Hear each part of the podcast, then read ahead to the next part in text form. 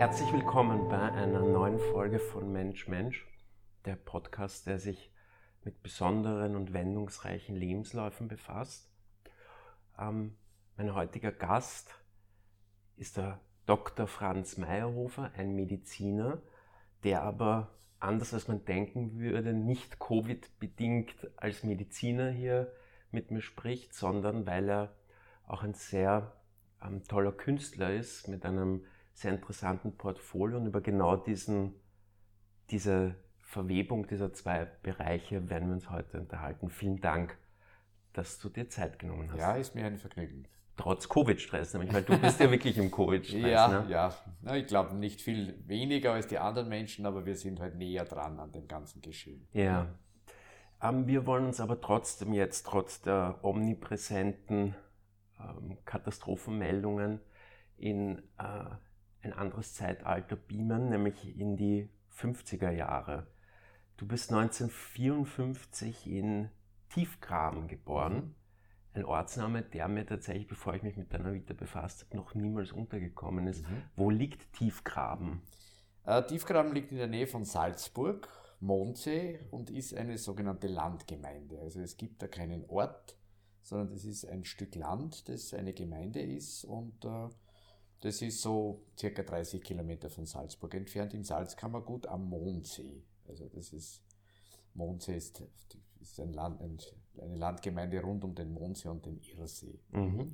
Das ist ja eine äh, wunderschöne und auch sehr idyllische Gegend, oder? Ja, ist es, ja. Mhm.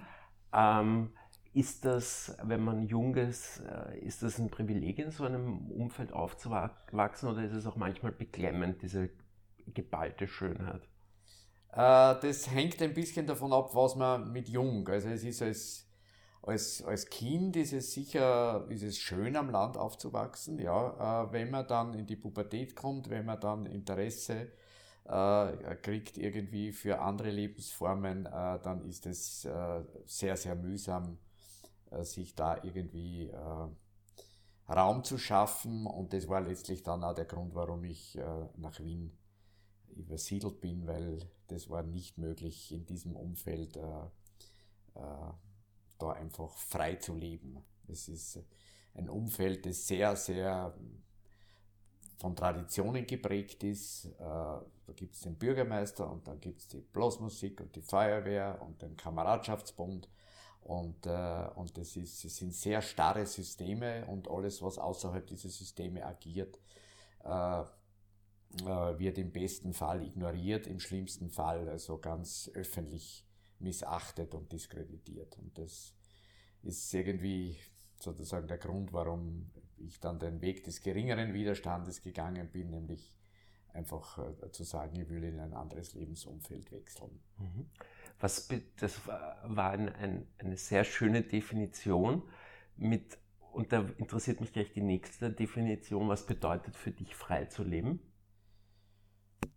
Äh, dass ich äh, meinen Neigungen und Wünschen äh, entsprechend denen nachgehen kann und auch die Möglichkeit habe, mir das gesellschaftliche Umfeld, die Freunde irgendwie auszusuchen, um mit denen einfach auch Dinge zu machen, die, die völlig unkommentiert und unkritisiert irgendwie einen Platz haben. Mhm. Das heißt, da, da, da spielt schon noch so eine gewisse Anonymität, Sehnsucht natürlich äh, mit. Ne? Weil wenn du sagst unkommentiert, das funktioniert nur in der, in der Anonymität, wo sich niemand bemüßigt fühlt, zu allem etwas zu sagen. Ne? Äh, richtig, ja. ja also es ist, ja, es gibt einfach Dinge, die, die will man einfach machen, ohne dass ständig bewertet, kommentiert wird. Ja. Mhm. Also das, mhm. Und das ist in solchen ländlichen Strukturen schwierig. Salzkammergut besonders schwierig mit seiner historischen, äh, mit seinem historischen Hintergrund war er immer sehr, war der Nationalsozialismus war in der Gegend immer sehr, sehr stark vertreten und das, und das prägt nach wie vor das geistige Klima in dieser Region.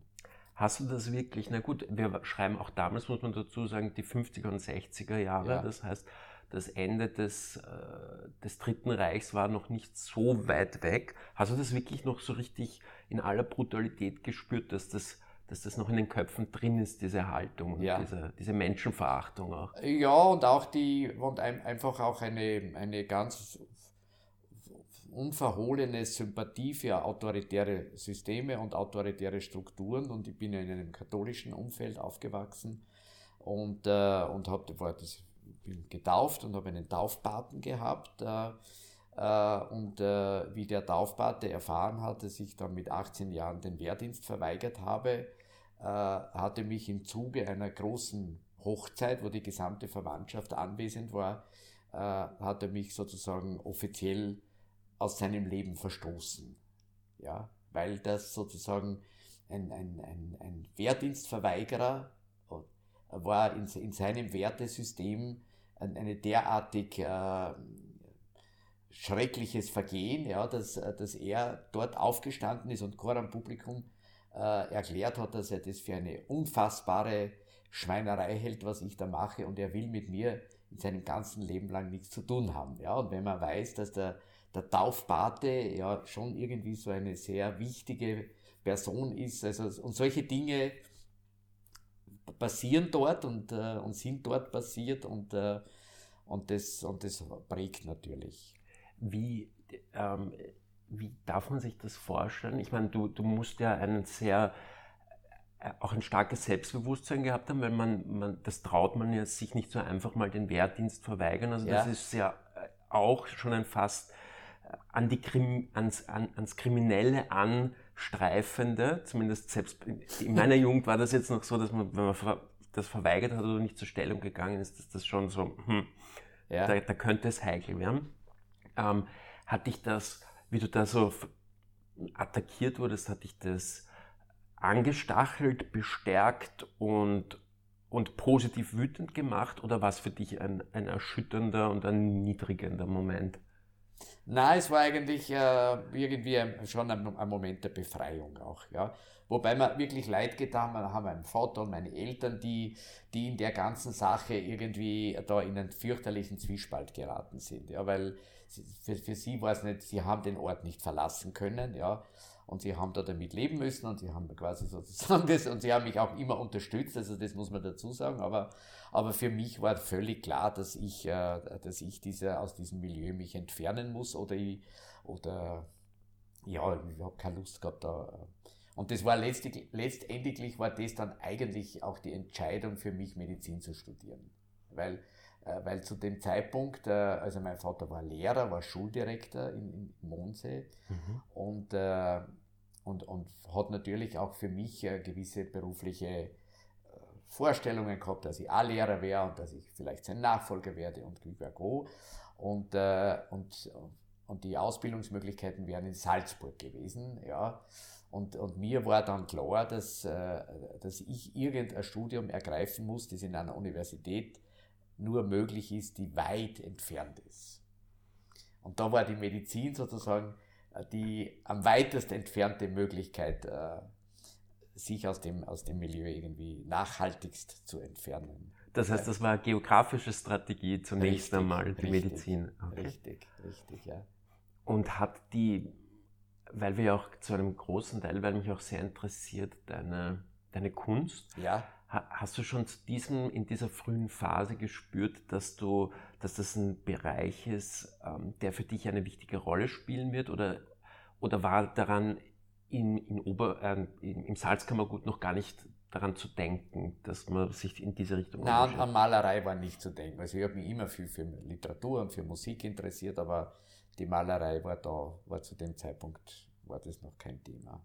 Das, mhm. Das heißt, wir sind, wir sind jetzt, du bist 18, du hast dich äh, losgelöst von, Ja. der, von der oberösterreichischen Landgemeinde Ja, und kommst nach Wien, ja, beginnst ein Medizinstudium. ja, Wie darf man sich das Lebensgefühl vorstellen? großartig. Ja? Ja, großartig, natürlich. Ja, ich habe in, in der Burggasse äh, bei, bei irgendwelchen entfernten Bekannten, also in Mondsee gibt es ja viel, viel Sommerfrische und da hat es ein, ein Wiener Professoren-Ehepaar gegeben, die immer im Monse auf Sommerfrische waren und die haben in Wien ein Zimmer zu vermieten gehabt und dann habe ich, hab ich ein Zimmer gemietet und dort habe ich gelebt und äh, habe Medizin studiert und, äh, und nebenbei halt äh, äh, mir einfach angeschaut, was es sonst noch auf der Welt alles gibt. Ja, in der Musik, in der Politik, äh, einfach im, im, gesellschaftlichen Leben.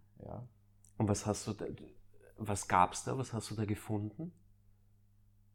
Ja, also er hat, hat eine, eine umtriebige und rege politische Aktivität gegeben, immer ziemlich links, also äh, sozialistische Mittelschüler und so weiter und so fort. Äh, und, und, und dann also Studenten, sozialistische Studenten, kommunistische Studenten, äh, die Gruppe Revolutionäre Marxisten. Also da hat es ein, ein breites Biotop gegeben, in das der, der Landmensch da irgendwie hineingeraten ist und und, äh, und das war einfach unfassbar faszinierend, äh, äh, wie die Leute da diskutiert haben und geredet haben und gescheit waren. Und, äh, und das war, war ein, ein sehr nachhaltiger und, und groß, großartiger Eindruck. Und wo hast du dich dann da so als Homo politicus positioniert? Hast du da zu dem Zeitpunkt schon sowas wie eine politische Heimat gefunden? Oder war das einfach einmal ein, ein Fliegen und sich äh, inspirieren lassen von verschiedenen Strömungen? Äh, naja, meine politische Heimat war dann schon ziemlich dezidiert, also in dem, im linken Biotop. Ja, wobei äh, ich da irgendwie nicht irgendwie ein Wortführer war, sondern mir hat es immer sehr interessiert und, äh, und ich war halt dann auf diverse Versammlungen und Sitzungen und war dann dabei und dann ist natürlich die ganze äh, Ökologiegeschichte daherkommen, also der, der Günther Nenning und äh, also der hat ja auch so einen äh, Kreis von Leuten gehabt und, und da bin ich einfach gern hingegangen und da, und da habe ich mich wohlgefühlt und das war, und das war sehr, sehr interessant alles. Ja.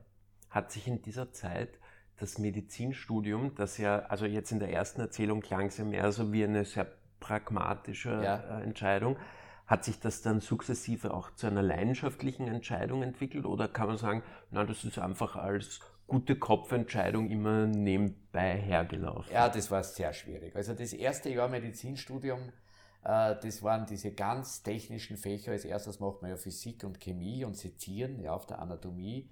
Also das erste Jahr war ein Wahnsinn, weil ich bin da in, das, in der Vorlesung gesessen und habe mich vom Anfang bis zum Ende immer gefragt, was mache ich da? Mich interessiert das überhaupt nicht. Ja, mich interessiert das überhaupt nicht. Ja.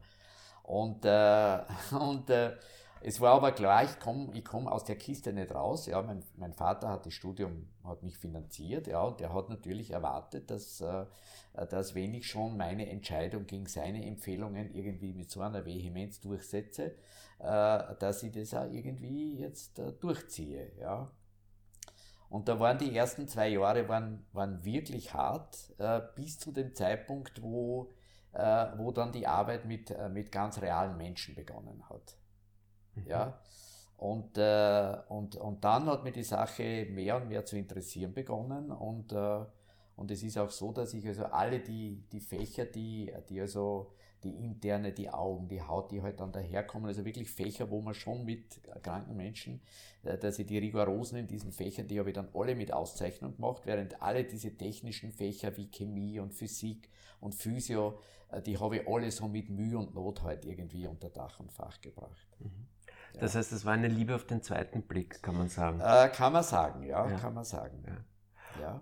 Aber es war für dich klar, dass du da dranbleiben wirst? Oder gab es irgendwann den Moment, wo du gesagt hast, nein, jetzt gehe ich den nächsten rebellischen Schritt, schmeiß das Studium hin und studiere Politikwissenschaft oder ich weiß nein, nicht. das ist, war mir keine Option. Nein, keine Option, nein. Na, das war mir klar, das, das, das muss ich jetzt durchziehen, ja. Ja, das. Und was waren so die Nebengeräusche, die dich die dich so positiv dann am, am Leben erhalten haben? Also wo hast du dich dann noch so rumgetrieben, um... Naja, ich habe dann in einer WG gewohnt. Ja? Ja. ja. Was auch für einen Landmenschen natürlich so eine... Äh, in einer WG, wo, wo irrsinnig viel gekifft wurde wo, wo irrsinnig viel Musikpräsenz war, also vom Jazz Freddy und, und alles. Also das war, das war einfach, das war einfach, ja, das war einfach sehr toll und interessant und das waren ganz, ganz tolle Leute, die zum Teil aus Tirol gekommen sind und ja, das, das war einfach äh, sehr spannendes, lustiges Leben. Und da, da beginnt dann auch wirklich mein Kontakt mit der Kunst, ja, weil in der WG, in einer großen WG, wo ich gewohnt habe, da war, war ein Typ, der Fotograf war, der künstlerischer Fotograf war und, äh, und mit dem gemeinsam ich dann äh, Projekte gemacht habe schon und, äh, und die zweite WG, äh, das war dann schon eine WG, wo zwei Maler äh, gewohnt haben und gearbeitet haben in der WG und wo sehr, sehr viel irgendwie über Malerei geredet worden ist und gemalt worden ist und, und ich auch eingeladen wurde. Und das, und das hat dann irgendwie, so, so bin ich dann irgendwie doch, habe ich mich sehr für die, begonnen für die für Malerei zu interessieren.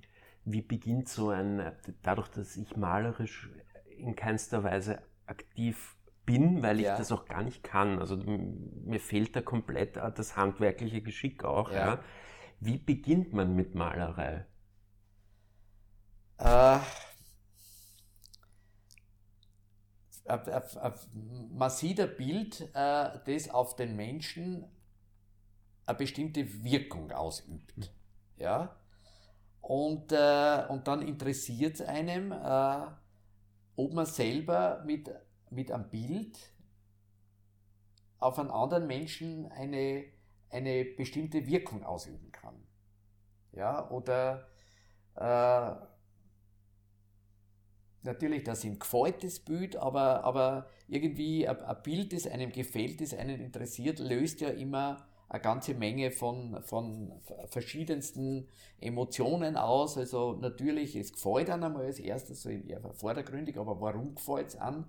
Äh, und, und was macht man mit dem Bild und was, was teilt mir das Bild mit? Ja? Und das ist eigentlich von, von sozusagen mein, mein, mein Hauptinteresse an der Malerei ist, äh, äh, wie funktionieren Kodierungen. Mhm. Ja? Äh, wie, wie kannst du eine bestimmte Botschaft äh, so kodieren, dass du sie auf eine zweidimensionale Fläche bringst, ja, und dass die Botschaft diese zweidimensionale Fläche wieder verlässt und in demjenigen, der sich das anschaut, eine komplexe Emotion auslöst. Ja, wie funktioniert das? Wie macht man das? Mhm. Ja, und, äh, und über, diese, über, die, über die Beschäftigung, über diese Codierungssysteme, ja, äh, habe ich ja dann auch viele, viele Jahre habe ich Bilderserien gemacht, wo ich, wo ich immer Codierungen gemalt habe. Ja? Mhm. Also, ich habe da jetzt leider von mir keine Bilder hängen, aber wenn, wenn, ich habe mich viel mit abstrakter Malerei beschäftigt. Ja? Und, und, und bei der abstrakten Malerei hat man ja als Betrachter oft das Problem, man steht vor einem Bild und man kann das Bild nicht dekodieren. Ja, der, der Maler, der das gemacht hat, hat eine Botschaft sehr komplex und sehr kompliziert kodiert. Ja, und man steht davor und kann das, diese Kodierung nicht auflösen. Ja, und ich habe dann eine ganze Serie von Bildern gemalt, wo ich den Text nur Wissende verstehen, habe ich übersetzen lassen auf Chinesisch. Ja, war sehr witzig, das mhm. übersetzen zu lassen von einer, in einer chinesischen Schule. Und habe dann diesen Text als Text auf großformatige Bilder gemalt. Mhm. Ein chinesisches Schriftzeichen nur Wissende verstehen. Ja, und das verdeutlicht sehr klar irgendwie, was das Dilemma ist. Ja, du stehst vor einem Bild, du siehst, da steht, ist eine Botschaft, wird mir eine Botschaft mitgeteilt, aber wenn ich dieses Codierungssystem nicht dekodieren kann, wenn ich die, die, die Sprache nicht verstehe, dann bleibe ich in diesem Prozess einfach stecken. Ja, ich spüre zwar, da ist was, aber ich kann es nicht auflösen. Das ist aber interessant, dass das der Ursprung war. Das heißt, es ging von Anfang an um eine kommunikative Ebene, also um die Wirkung nach außen ja. und nicht einfach um eine, äh, um eine Auseinandersetzung mit einem selbst, sage ich jetzt mal, mit der eigenen künstlerischen Befriedigung. Habe ich das richtig verstanden? Naja, die eigene künstlerische Befriedigung äh, ist dann schon äh, einmal auch ein, ein, ein hoher Anspruch an, an die technische Qualität. Ja, also äh, ich will, dass die Malprojekte, die ich mache, dass die von, von einer hohen technischen Qualität sind. Das heißt, bevor ich Bilder male, muss ich immer sehr, sehr viel lernen, äh, weil, ich, weil ich in gewisser Weise ein Perfektionist bin und, und, und das Bild für mich erst dann gelungen ist und fertig ist, äh, wann es auch in der, in der technischen Realisierung her, äh, wenn ich sage, äh, ich könnte mir nicht vorstellen, dass man das noch irgendwie besser macht. Mhm. Ja? Und aber wie hat das dann funktioniert? Weil ich ne, nehme mal an, das wird heute wie damals so sein, ein Medizinstudium ist sehr intensiv und, ja. und auch anstrengend und auch sehr handfest, weil es geht ja nicht um ja. ein Philosophieren, sondern da leidet jemand und dem muss man helfen. Wie findet man dann die Zeit, diese technischen Fertigkeiten sich anzueignen oder wie hast du das geschafft? Also für was, was einen, einen Spaß macht und interessiert, findet man immer Zeit. Also das war nie, nie das Problem. Die Leute sagen immer, ja Wahnsinn, du machst das ist, das ist andere Leute gehen wandern oder, oder, oder haben eine Segelyacht äh, und ich sitze halt in meiner Werkstatt und, äh, und, und, und probiere aus und probiere aus und probiere aus und, äh, und, und check und check so lang, bis das Ding, äh, bis das Ding so funktioniert, wie ich mir das vorstelle. Ja, und dann, und dann ich, ich arbeite immer in, in, in, in Projekten. Also ich bin nicht einer, der so ständig irgendwie da was malt, sondern, sondern, äh, sondern ich, ich habe eine Vorstellung von einem Projekt. Ja? Äh, mein, mein letztes Projekt war, war, das hat geheißen Sehnsuchtsort Landschaft. Ja? Äh, da geht es darum, um die, um die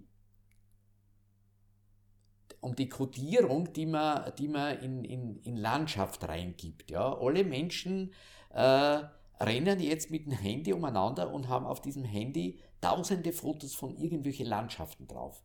Die Leute tun ständig alles fotografieren. Warum machen sie das? Warum wollen sie das, das in, im Sack mit sich herumtragen? Ja? Weil Landschaften immer auch Kodierungen haben. Ja? Das kann die Landschaft sein, wo ich aufgewachsen bin, die kodiert irgendwie bestimmte kindliche Emotionen oder so, oder das können Landschaften sein, wo man was Schönes erlebt hat, ja, äh, ob das jetzt das Meer ist oder die Berge, ja, und immer wenn ich mir das Bild anschaue, löst es in mir eine, eine Emotion aus, ja, und da gibt es Landschaften, die mehr dafür prädisponiert sind, solche Emotionen auszulösen. Äh, das sind dann Landschaften, die millionenfach gemalt werden, also der, der Dachstamm in Großaussee, das ist, wenn man am Flohmarkt geht, sieht man das 50 Mal, ja, ja. weil das so eine, so eine Kodierung hat von, von, von Urlandschaft und, und die Leute hängen sich das, das Haus auf und man fragt sich immer, warum eigentlich, ja, was, was bewirkt das mit den Leuten, mhm. ja. Mhm. Und da, da habe ich dann ein Konzept und da sage ich dann, okay, ich will jetzt 25 oder 30 Beispiele von solchen hoch emotional aufgeladenen Landschaften malen äh, und, und schauen, äh, was das letztendlich, wie es mir gelingt, diese Emotionen, die in diesen Landschaften irgendwie verpackt sind, wie die irgendwie auf die Betrachter, ob das funktioniert. Ja, es ist ja, jedes Bild ist ja immer sozusagen ein Versuch, äh, äh, ob das funktioniert oder nicht, ob das Bild rüberkommt oder ob die Leute sagen, ja, ist ein schönes Bild, aber. Das heißt, du kannst auch, also es ist durchaus denkbar, dass du mal ein paar Wochen ähm, deinem Leben nachgehst und gar keinen Pinsel jetzt mal in die Hand nimmst. Weil monatelang. Monatelang. Ja. Weil kein Projekt da ist. Weil kein Projekt da ist und, äh, und, äh, und ich, ich bei mir ist immer am Anfang vom Projekt steht meistens der Termin für die Vernissage. Aha. Ja? Mhm. Das heißt, ich habe vom 24. bis 31. Mai dieses Jahres habe ich den Wasserturm für eine Woche gemietet und mache dort eine Ausstellung. Mhm. Ja? Jetzt haben wir Anfang Februar, ich habe für diese Ausstellung noch kein einziges Bild. Ja? Aber ich weiß schon ungefähr, was es werden wird. Und jetzt, jetzt beginnt die Sache irgendwie, jetzt komme ich unter Druck. Ja? Und äh, Gott sei Dank weiß ich aus der Erfahrung von vielen solchen Projekten, dass es am Ende des Tages funktioniert, aber ich weiß auch, dass ich in den nächsten Wochen und Monaten bis zur Vernissage unglaublich unter Druck kommen werde. Mhm. Und, und dann kommt der Moment, wo ich definitiv einige Wochen lang jede freie Minute, die ich habe, äh, in der Werkstatt bin und, äh, und arbeiten muss. Was ganz Interessantes, du sagst immer Werkstatt und nicht Atelier. Warum? Äh, ja, weil, weil, weil ich, also jetzt habe ich Gott sei Dank vor ein paar Wochen ein kleines Atelier gefunden, aber, aber Atelier hat mir ein bestimmtes Bild, nämlich einen Riesenraum am Dachboden mit einem großen Atelierfenster. Das Aha, ist ein okay. Atelier. Ja. Und ich habe aber zu Hause nur einen ganz normalen Raum und bei mir ist, ist auch sehr viel äh, so, so handwerkliche Arbeit, sehr viel Schneiden mit dem Stanley und, und, und, und Computer und Plotter und, und das ist für mich, das, das Bild des Ateliers ist eher so äh, am Dachboden oben. Und, Vor der Staffelei. Genau, genau. Ja. Einen Strich da ja. und dort, okay, ja. verstehe. Ähm, man, du hast jetzt über diesen Druck gesprochen. Ist das ein positiver Druck ja. oder gibt es da auch Momente, wo du denkst, warum mache ich das eigentlich? Ja, das gibt schon, ja. Aber, aber, es, ist, aber es, ist immer, es ist immer irgendwie ein, ein, ein fast rauschhaftes Erleben. Ja. Wobei es, wobei es ein Problem ist, wenn ich schlecht vorbereitet in den Prozess reingehe und dann plötzlich vor einem technischen Problem steht, das ich nicht lösen kann, ist das ein großer Stress. Ein, wirklich, also so auch so, so ja. wie du es von deinen Patienten kennst. Also ich kann nicht schlafen und so, oder wie darf man sich das vorstellen? Ja, schon. Schon, weil, weil ich weiß, ich muss fertig werden. Ich habe einen, quasi einen Abgabetermin. Äh, und dann stellt sich heraus, äh, wie sich bei diesem letzten Projekt herausgestellt hat, dass die Farbe, mit der ich das eigentlich machen wollte, mit einer Acrylfarbe, äh, dass ich die auf dem, ich habe Hinterglasmalerei gemacht, dass sich die nicht eignet, um Hinterglasmalerei zu machen, weil sie zu wenig auf dem Glas haftet. Und dann, und dann äh, der, der, der Prozess, wo ich dann anfange, mir, mir 20 verschiedene andere Farbtypen äh, äh, zu organisieren übers Internet und auszuprobieren, welche Farbe geht und welche geht nicht. Und, und das ist dann schon oft so, dass man sich denkt, ja verdammt, jetzt habe ich zwei Jahre Zeit gehabt, das ordentlich zu machen und jetzt, äh, und jetzt habe ich so einen irrsinnigen Druck. Aber ich weiß genau, ich habe die zwei Jahre vorher irgendwie, hat es einfach nicht hat das nicht funktioniert. War nicht der Moment. Also Richtig, ja. In, in dieser Phase, wie sich das künstlerische Ich sozusagen mitkonstituiert hat, hast du da manchmal die, die Malerfreunde, die, ich weiß ja nicht, ob die das irgendwann mal zum, zu, zu ihrem alleinigen Lebensmittelpunkt ja. gemacht haben, ja. hast du die irgendwann mal darum beneidet, dass die, dass die sich nur darum kümmern werden oder kümmern wollen? Ja. Oder war das für dich eher ein Privileg zu sagen, na Gott sei Dank habe ich auch noch was anderes? Nein, ich habe sie schon beneidet, aber ich habe sie immer, aber ich habe sie immer auch bedauert dafür, äh, dass sie, äh, dass sie, äh, dass sie für, für, die, für das tägliche Leben, dass das immer ein großer Stress war. Ja, also ich habe einen, einen ganz einen lieben Freund gehabt, der halt dann in der Mittelschule zeichnerisch, zeichnerische oder bildnerische Erziehung, wie das heißt, unterrichtet hat und das, und das war immer, das war, der hat mir immer vermittelt, dass ihm das, dass ihm das furchtbar auf die Nerven geht und, äh, und da habe ich mir gedacht, na, das ist ein großes Privileg, äh, ich habe meinen Beruf, ich habe genug Geld äh, und ich kann das machen, was ich will, was, was natürlich auch dazu geführt hat, dass, dass ich überhaupt nicht in einer, in einer traditionellen äh, Malerschiene bin. Also ich, ich habe keinen Galeristen, was ja jeder Maler hat ja dann einen Galeristen und so weiter. Und äh, ich habe keine Galeristen. Äh, und, äh, und äh, ich mache immer meine Projekte. Ich suche mir eine interessante Location, wo ich die Ausstellung mache. Sehr oft war das jetzt das Water Wasserturm, der wirklich eine großartige Ausstellungsfläche ist, oder das Ballet Wittgenstein habe ich ein paar Mal gemietet. Und dort mache ich meine Vernissage, da baue ich das Ding auf und äh, wenn die Vernissage und die Ausstellung vorbei ist, bocke ich alles wieder zusammen und verschwinde quasi wieder aus dieser Szene. Ja? Und würdest du, denkst du dir manchmal, wenn es, gerade wenn so eine, vielleicht wenn eine Ausstellung besonders äh, gut gelaufen ist. Also Ja. es gibt ja gibt welche, die, die funktionieren besonders gut, Ja. dann gibt es welche, da denken Ja. sich, na gut, das, das hätte noch Luft nach oben gehabt, wie bei allen künstlerischen Prozessen. Denken sie manchmal, ach schade, dass ich nicht bleiben kann in der Welt. Ja, das denke ich mir schon manches Mal, aber dann, aber dann überlege ich mir wieder, und da rede ich dann natürlich auch mit meinen Freunden, die das professionell machen, äh, dass das wirklich, wirklich eine, eine, eine Welt ist, in der du, in der du wirklich hart arbeiten musst und in der Strukturen sind, äh, die mir nicht so gut äh, passen. Also wenn du, wenn du als Künstler realisieren willst, ja, brauchst du einen Galeristen. Ja? Äh, du bist mehr oder weniger dann auch abhängig von diesem Galeristen, der kassiert ja dann natürlich bei den Verkäufen mit. Ja? Äh, du musst, um in der Szene wirklich zu realisieren, musst du ein akademischer Maler sein, ja? weil so ein Maler wie ich, so einen bezeichnen wir in der, in der, in der Ärzteszene als Kurpfuscher. Ja? Ich bin einer, der hat das nicht studiert, ja, und macht es aber trotzdem. So wie in der Medizin ein Kurpfuscher. Du kannst sein, so gut du willst, du bleibst immer irgendwie nicht, äh, du gehörst sozusagen nicht äh, zu dieser Kaste dazu. Ja? Mhm. Und das ist, das ist auf der einen Seite gut, auf der anderen Seite fühlt man sich ein bisschen schon als Außenseiter, ja. Und ich habe auch Patienten, die Galeristen sind und die, und die mir das, die mir das sehr übel nehmen, ja, äh, dass ich da quasi außerhalb ihres Bereichs äh, da irgendwie tätig bin und auch Geld verdiene. Ich verkaufe auch meine Bilder, Mhm. zum Teil nicht so schlecht, ja. Mhm. Mhm. Und, äh, und, das ist, äh, und das ist so ein gewisser, ein gewisser Zustand von äh, Irregularität.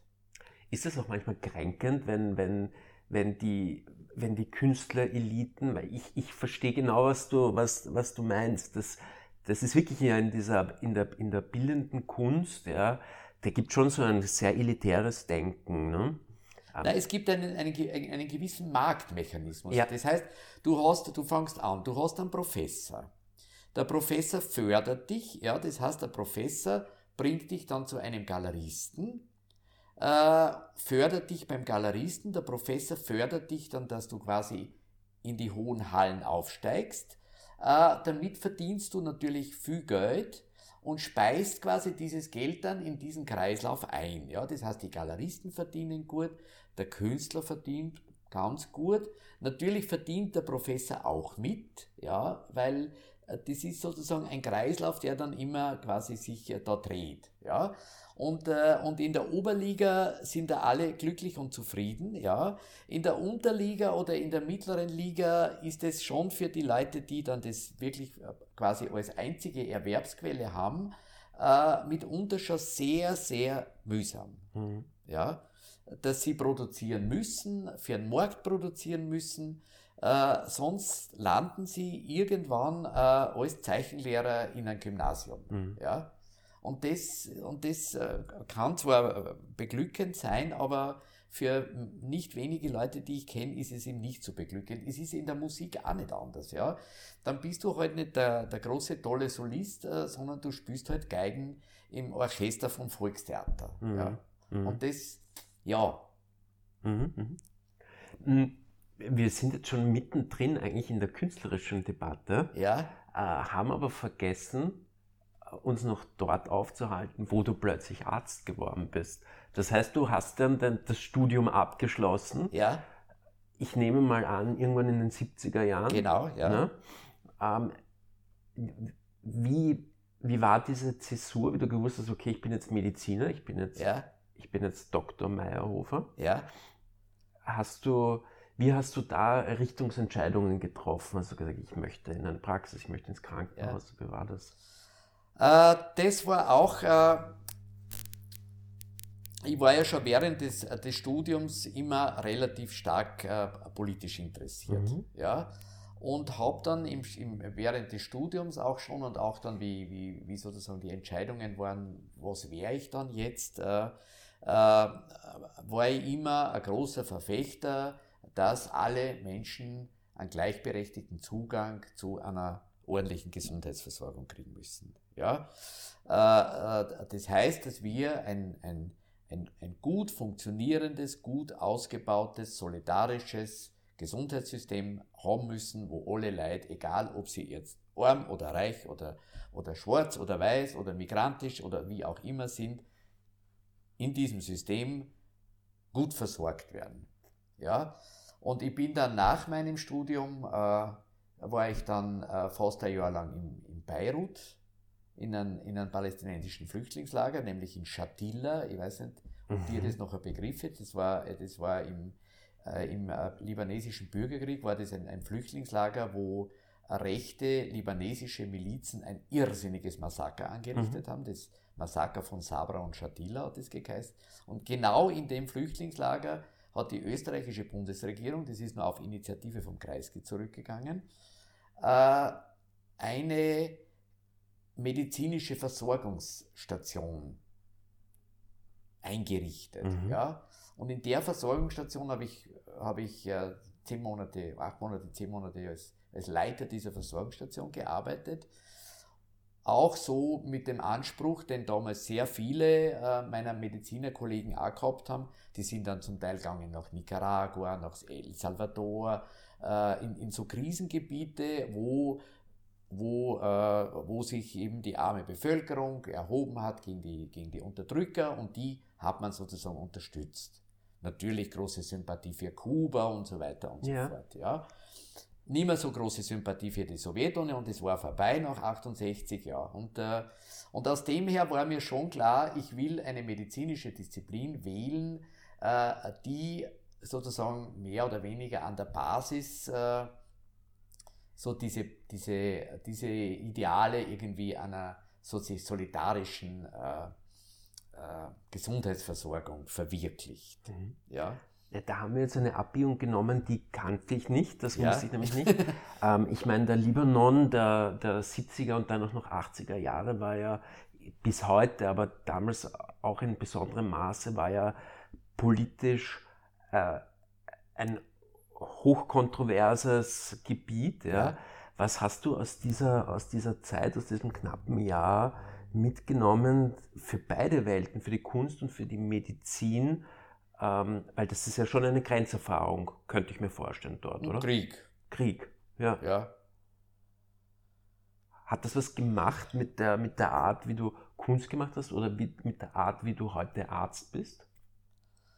Äh, mit der Arzt, wie ich Kunst gemacht habe, eigentlich nicht. Also das war, das war damals war das irgendwie Pause. Also ja. das war irgendwie nicht, nicht auf der Agenda. Ich meine, die Art, wie ich Medizin mache, ist natürlich äh, schon einfach geprägt von der Erfahrung her, dass, äh, dass, äh, dass einfach die, die, die armen Leute werden einfach schlechter versorgt. Ja? Und dass das eigentlich ein, ein permanenter Skandal ist, dass das so ist. Und wenn wir uns anschauen, dass äh, in dass die Leute in Döbling um eine Lebenserwartung haben, die um sieben Jahre länger ist, wie die Leute in der Brigittenau im Nachbarbezirk. Sieben Jahre äh, ist es ja ein Skandal, der auch nach wie vor bei uns präsent ist, aber der natürlich in solchen Gebieten, wo, wo, diese, wo diese Unterschiede natürlich noch viel, viel krasser sind, ja, in, in, in Ostbeirut steigen die Partys und fahren die Leute irgendwie, die Reichen umeinander und in Westbeirut äh, äh, verhungern irgendwie die Leute auf der Straße. Äh, diese Erfahrung irgendwie, die ist natürlich schon, die ist schon prägend und die, und die, und die zwingt einen dazu, dann schon irgendwie Position zu beziehen. Ja, das kann man nicht einfach so zur Kenntnis nehmen. Das heißt, und in deinem Fall Position beziehen hat, hat bedeutet, sich in ein medizinisches Spezialgebiet oder in einen Bereich zu begeben, wo man da irgendwie einwirken kann, oder? Äh, na, das, das, das, das Wissen und das Können, das ich habe, äh, einfach äh, zu versuchen, allen Menschen, die das brauchen, in gleicher Weise irgendwie zur Verfügung zu stellen. Ja. Und konkret hat das für dich bedeutet, ich möchte Allgemeinmediziner werden, oder? Das ist, konkret hat das bedeutet, ich möchte Allgemeinmediziner werden, ich will, ich will ein Kassenarzt werden, ich will das nicht privat machen und, äh, und, äh, und dass unsere unsere Ordination und unsere Philosophie, und das war auch meine Philosophie, äh, wirklich ganz aktiv und streng darauf achtet, dass hier also definitiv kein irgendwie gearteter Rassismus, äh, äh, ob das jetzt das Einkommen ist oder die Farbe ist oder der, die Herkunft ist, äh, einfach gelebt wird. Mhm. Ja. Ist dir das von Anfang an äh, so gelungen? Also hast du von Anfang an in diesem also eine Praxis gefunden, einen Kassenvertrag bekommen, Mitstreiter gefunden. Wie, wie darf man sich das vorstellen, mit so, mit so hehren Zielen äh, loszustarten als Mediziner ja. Ähm, und dann Fuß zu fassen?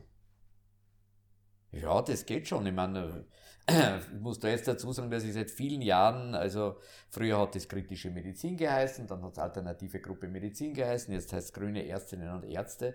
Da bin ich seit vielen, vielen Jahrzehnten aktiv und, und, und leite so eine Gruppe und, äh, und, und, und da gibt es schon mehr Leute, da ist man nicht allein in diesem Anspruch. Ja, sondern das, da gibt es viele Leute und viele Mediziner, die sehr sozial äh, denken und sehr sozial handeln und, äh, und die deswegen auch Ärzte wollen sind, weil, sie, weil ihnen das einfach wichtig ist. Was muss man tun, um, eine, um dann ganz konkret ähm, zu erreichen, dass in einer Praxis so eine Philosophie auch spürbar wird? Welche Maßnahmen muss man, muss man da spezielles Personal aussuchen? Weil nicht jeder so eine Philosophie teilt, muss man da auf die, die Art und Weise, wie man die Praxis gestaltet, achten? Ich glaube, das, das Um ist irgendwie uh, walk like you talk. Ja? ja. Also das, also wir, wir, wir tun unsere Mitarbeiterinnen und nicht aussuchen irgendwie, dass sie da irgendein Zeugnis vorlegen, aber, aber, aber es muss, es muss ein, ein gewisser, ein, gewisse, ein, ein gewisser Umgang äh, muss einfach äh, als, als selbstverständlich eingefordert werden. Ja? Und man sucht sie natürlich mit den Leuten, mit denen ich diese Gruppenpraxis gegründet habe, waren natürlich Leute, mit denen ich einige Jahre vorher schon zusammengearbeitet habe und wo ich gewusst habe, dass man da nicht irgendwie äh, äh, Grundsatzdiskussionen dann kriegen äh, äh, hinsichtlich irgendwelcher Einschränkungen des Zugangs. Mhm, mh. Ich meine, so, ähm, so sich etablieren in so einem beruflichen Umfeld wie der Medizin ist ja auch etwas, was wiederum viel Zeit und Energie ähm, benötigt. Wie hast du es dann geschafft, in dieser, in dieser Phase die auch noch Freiräume zu schaffen, um dann wieder das Künstlerische zu kultivieren und leben zu lassen? Ja, indem ich immer eigentlich ein, ein großer Verfechter des Arbeitens in Teams bin, äh, äh, in, in, in Strukturen, wo man einfach äh, delegieren kann äh, und wo man einfach äh, die, die eigenen Bedürfnisse auch äh, respektiert und, äh, und, äh, und sich das so einteilt. Das geht. Ja, das ist absolut machbar. Das heißt, da gibt es eine klare Botschaft, ich will zu dieser Zeit mich um das kümmern. Genau. Um die Kunst. Ich will, ich will, ich, hab, ich, ich arbeite nicht so viel in der Praxis, äh, dass ich nicht ausreichend Zeit finde, um mich um meine künstlerischen Projekte zu kümmern. Ja, das ist, das ist, das ist notwendig und wichtig und das geht aber nur, wenn man, wenn man, wenn man die, die Arbeit äh, in ein Team macht und sich aufteilt und äh, dass man sicher weiß, dass alle Dinge, die notwendig und erforderlich sind, auch gemacht werden. Mhm. Ja. Mm, du hast es ja vorher schon angesprochen, ähm, nämlich diese, diese Idee, dass dich so diese Symboliken in der Kunst interessieren oder die, so, die Kodierungen, ja, die ja. Natürlich ist ein Symbol ist auch immer ja, Code, ja. ja. Aber, aber meistens ein, ein recht undifferenzierter Code. Ja. Und, das, und, das, und da sind wir wieder bei der Kunst, das ist natürlich, äh, die ganze Kommunikation rennt ja über solche Kodierungen. Mhm. Ja. Und, und, und da ist es natürlich auch in der medizinischen Kommunikation, und wir sind ja als, als Hausärzte, als Allgemeinmediziner, äh, betreiben wir ja eine, eine, eine Medizin, die sich hauptsächlich über unmittelbare Kommunikation abspielt. Ja? Äh, 90% der Dinge erledige ich ja ohne, dass ich ein Labor mache, ein Röntgen mache. sondern nur indem ich mit dem Patienten spreche und indem ich den Patienten anschaue, ja, wie bewegt sich der, was sendet der für Signale aus. Ja?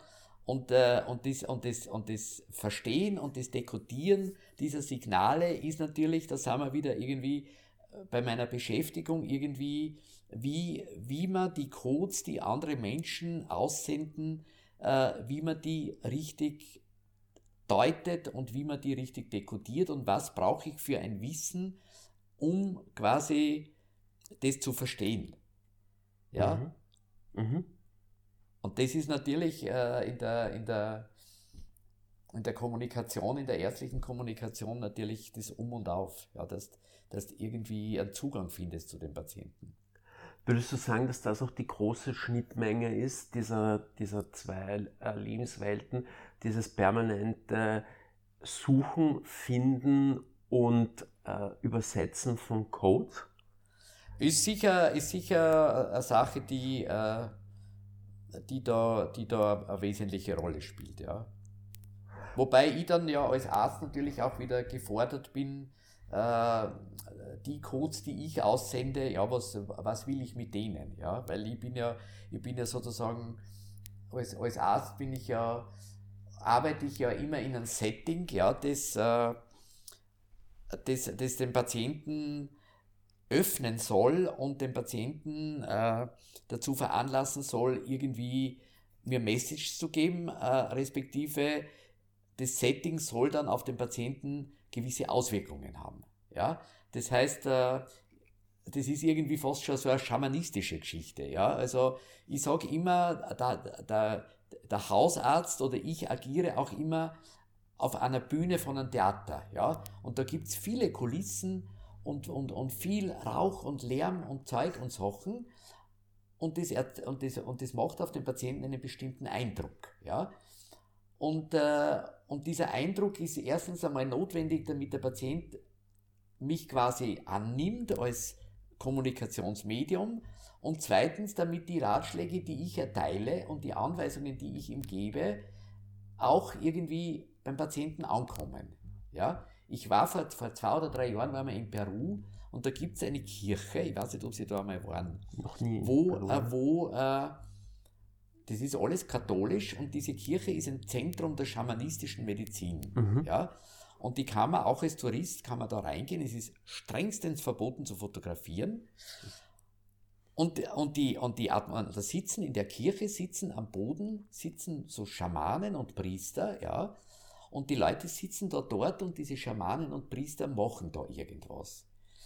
Und die Kirche ist voll mit Rauch und, und finster.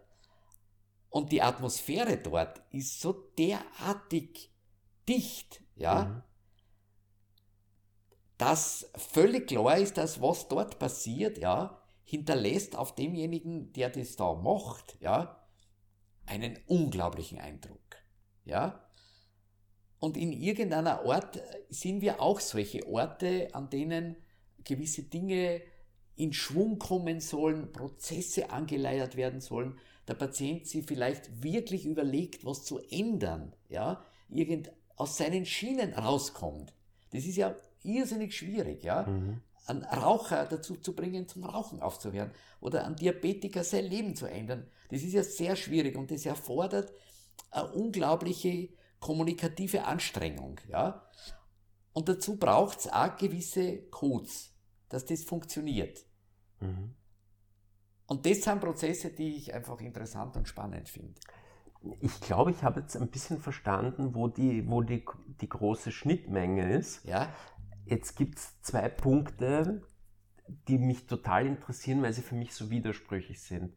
Ähm, zum einen die Rolle eines des kompletten Freigeistes, der in der Kunst aufgeht, ja. versus der Rolle des Naturwissenschaftlers, bei dem klar sein muss, das muss alles ganz strengen äh, wissenschaftlichen Regeln folgen. Wie kriegt man diese zwei, ich finde das unglaublich schizophren, also ich meine, man soll jetzt keine Krankheitsvergleiche bringen, zweigesichtig. So, ich finde es unglaublich zweigesichtig. Wie kriegt man diese Welten zusammen oder ist das nur ein von mir, konstruiert, von mir konstruierter Widerspruch?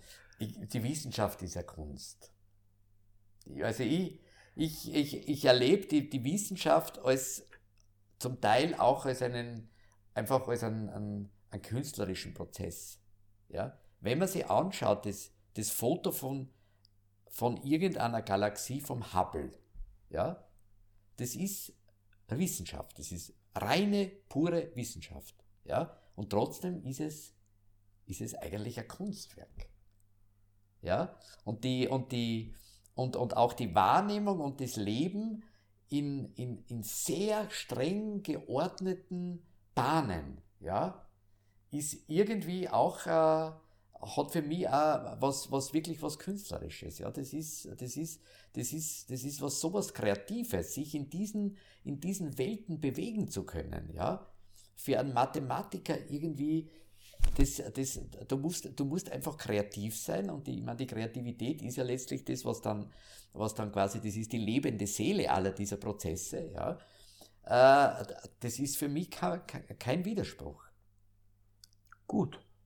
Verstanden, okay. Ja, ja. Jetzt habe ich aber noch einen Widerspruch. Ja. Und zwar in der Rolle, also ich bin sehr respektvoll gegenüber der Meinung von Ärzten. Also bei mir stimmt noch dieses Bild, ich möchte jetzt nicht sagen, der Götter in Weiß, aber für mich ist ein Arzt eine, so eine respekteinflößende Person. Ja. Ähm, während der Künstler, das weiß ich auch von meinen eigenen Schreibarbeiten und so weiter, eigentlich 90 Prozent der Zeit auch ziemlich einstecken muss.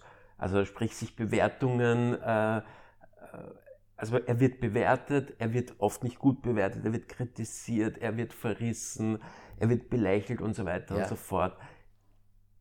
Ja, aber das, das ist ja bei der Erste ganz das Gleiche. Nur der eine Prozess findet in der Öffentlichkeit statt und der andere Prozess findet am Wirtshaus statt, respektive jetzt in Bewertungsplattformen. Und das gefällt die Ärzte überhaupt nicht gut. Sie meinen so, wo, äh, du meinst, wo man so sagt, ähm, ah ja, man kann ja auch tatsächlich Ärzte bewerten. Ja, ne? freilich. Ne? Nur das hat halt keine Tradition, dass die Ärzte in, einem, mhm. in, einer, in einer öffentlichen Kunstkritik bewertet werden. Und wie findest du das? es ist schwer, wie soll, wie soll ich objektiv bewerten, äh, ob der, ob der, der Chicoria das Konzert jetzt schön gespielt hat oder nicht und wie soll ich objektiv bewerten, äh, ob der Arzt jetzt dem, äh, ich meine, es gibt natürlich gewisse handwerkliche Bewertungen. Ja, man kann sagen, ja, der hat Fehler gemacht. Ja. Aber, aber die, das Bewerten von ärztlichen Leistungen ist, ist sicher, äh, ist sicher also eine, eine ganz eine komische Geschichte. Mhm. Mhm. Habe ich lustigerweise noch nie gemacht. Ich habe zwei, dreimal in meinem Leben ein Lokal bewertet, aber einen Arzt habe ich noch nie bewertet. Ja, aber das kommt in Mode. Ja? Ja. Da gibt es schon die Riesenprozesse, die Ärzte anstrengen gegen Bewertungsplattformen, die sich weigern, das zu löschen. Ja. Interessant. Da muss ich mich dann mal ein bisschen nachbilden bezüglich Du kannst auch für Medizin meine Hilfe kannst du reinschauen bei Google, da, da stehen bumm die Bewertungen drinnen. Aha. Wow, so eine schiere Ordination habe ich noch nie gesehen. Ja, der Dr. Meyerhofer, so ein alter, schiercher Arzt, steht da dann drinnen. Wirklich? Ja. Also so wie halt das Internet oft ist, so ja. total grausam. Ja. ja, interessant. Ja. Ähm, apropos grausam, gutes Stichwort. Wir kommen ja langsam wirklich, man glaubt es ja nie, Richtung Ende der Stunde, die wir uns ja, ja vorgenommen haben. Apropos grausam, wir haben am Anfang über das Salzkammergut gesprochen. Ja. Und du hast da schon ähm, eine sehr ungeschönte Betrachtung auch uns mitgegeben, wie du so ein bisschen das, das Salzkammergut der 50er und 60er Jahre ähm, gefunden hast. Jetzt habe ich, wie ich mich vorbereitet habe auf unser Gespräch, aber gesehen, dass du ja dem, dem Mondsee im Konkreten ja. ja auch ein liebevolles Denkmal gesetzt hast in, in, in Form eines äh, Art Museums, ne? also einer, einer Sammlung ja. von von Abbildungen, ist das so äh, milde. Äh ja, aber da wird dir vielleicht aufgefallen sein, dass das nur Abbildungen sind, die vor 1914 stammen. Ja. Aha, das hat also bewusst damit zu tun. Äh, naja, das hat, äh, das hat damit zu tun, dass, äh, Äh, also ich habe dem, dem Salzkammergut einen, einen großen malerischen Zyklus gewidmet. Ja, das heißt aber kalte Idylle Salzkammergut. Also es ist eine Idylle, aber es ist eine kalte Idylle. Mhm. Ja. Ich liebe die Landschaft, ja, aber sie ist einfach kalt. Die Menschen sind dort irgendwie nicht kalt, aber sie sind, sie sind irgendwie, ja, ich weiß nicht, wie man das beschreiben soll heute, ja. Und, äh, und, und, und dann gibt es, und da sind wir wieder bei der, beim Sehnsuchtort Landschaft, äh, gibt es ja die Sommerfrische. Ja? Und die Sommerfrische ist so ein, ein Bild äh, äh, der, der, der, vollkommenen Entspannung äh, äh, und romantisierenden Rückkehr irgendwie zur Mutter Natur. Ja? Mhm.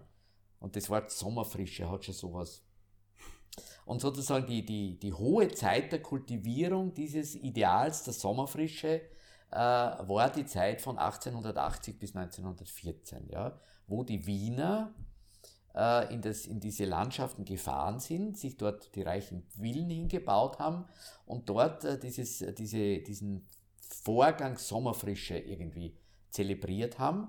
Und die haben zur, zur, zur Dokumentation oder zur Ausschmückung dieses Gemütszustandes haben die sehr viele sehr schöne alte Ansichtskarten produziert.